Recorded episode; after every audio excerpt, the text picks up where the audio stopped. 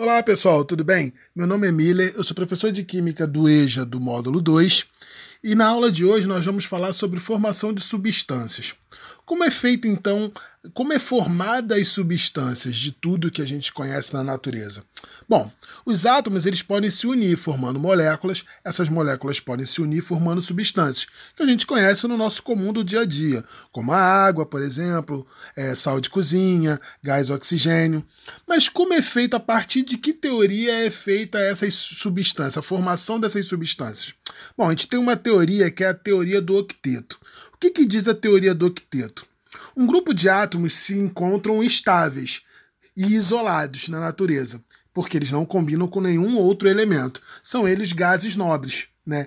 E na sua distribuição eletrônica, todos os gases nobres que a gente falou na última aula, eles têm uma distribuição eletrônica que na última camada, a camada de valência, a última camada, aquela que vai fazer a ligação com outro átomo, ela tem uma característica de ter oito elétrons na última camada, exceto o hélio que só tem a camada K com dois elétrons, mas todos os outros têm oito elétrons na sua última camada. Daí então o porquê dessa teoria de octeto, que vem de oito, beleza? Foi a partir então dessa teoria, a teoria do octeto, cuja distribuição eletrônica dos gases nobres né, passou a ser uma referência para os outros átomos, já que os gases nobres são estáveis. Né? Então, quando um outro átomo atinge a distribuição eletrônica igual a de um gás nobre, ele fica estável. Beleza? E quando seria isso?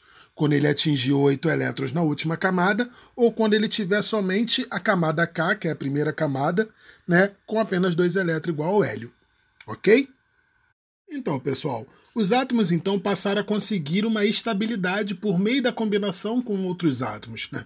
participando do que a gente chama de ligações químicas, na objetivo de obter uma estabilidade similar à dos gases nobres.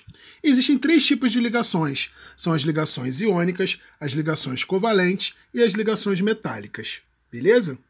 As ligações iônicas ou eletrovalentes, ela é derivada, esse nome vem através da palavra do conceito de íons, né? Os átomos então passam a doar para aqueles que precisam receber elétrons. Né? Então, um átomo doa elétron e o outro que precisa recebe esse elétron, a fim de que ambos se estabilizem, até eles alcançarem né, a configuração de oito elétrons na última camada, que nem diz a teoria do octeto, que é semelhante aos gases nobres. Né? Então, eu vou ter um átomo que vai ser um cátion, que vai perder elétron, e o outro átomo que vai ser o ânion, que vai ganhar elétron. Beleza? Ocorre então uma atração de átomos com cargas de sinais opostos.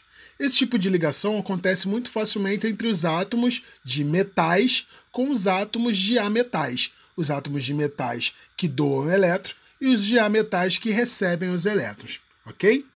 Já nas ligações covalentes ou moleculares, ela se realiza através do meio de compartilhamento de elétrons, que se encontra na camada de valência dos átomos, aquela camada que é a última camada de valência, a última camada, a camada mais externa, que é a que faz a ligação. Né? Na ligação covalente não há formação de cargas nem positivas, que são os cátions, e nem negativas, que são os ânions, pois nessa, nesse tipo de ligação ninguém doa e ninguém recebe, eles compartilham. Sempre existe o compartilhamento de dois elétrons, ou seja, de um par de elétrons. Um, um átomo compartilha um elétron e o outro átomo compartilha um elétron com ele. Beleza? E por fim, nós temos as ligações metálicas. A ligação metálica ocorre entre metais, né? E suas características não podem nem ser explicadas como uma ligação covalente e nem como uma ligação iônica. Os metais ele têm por característica ser bom condutor de eletricidade.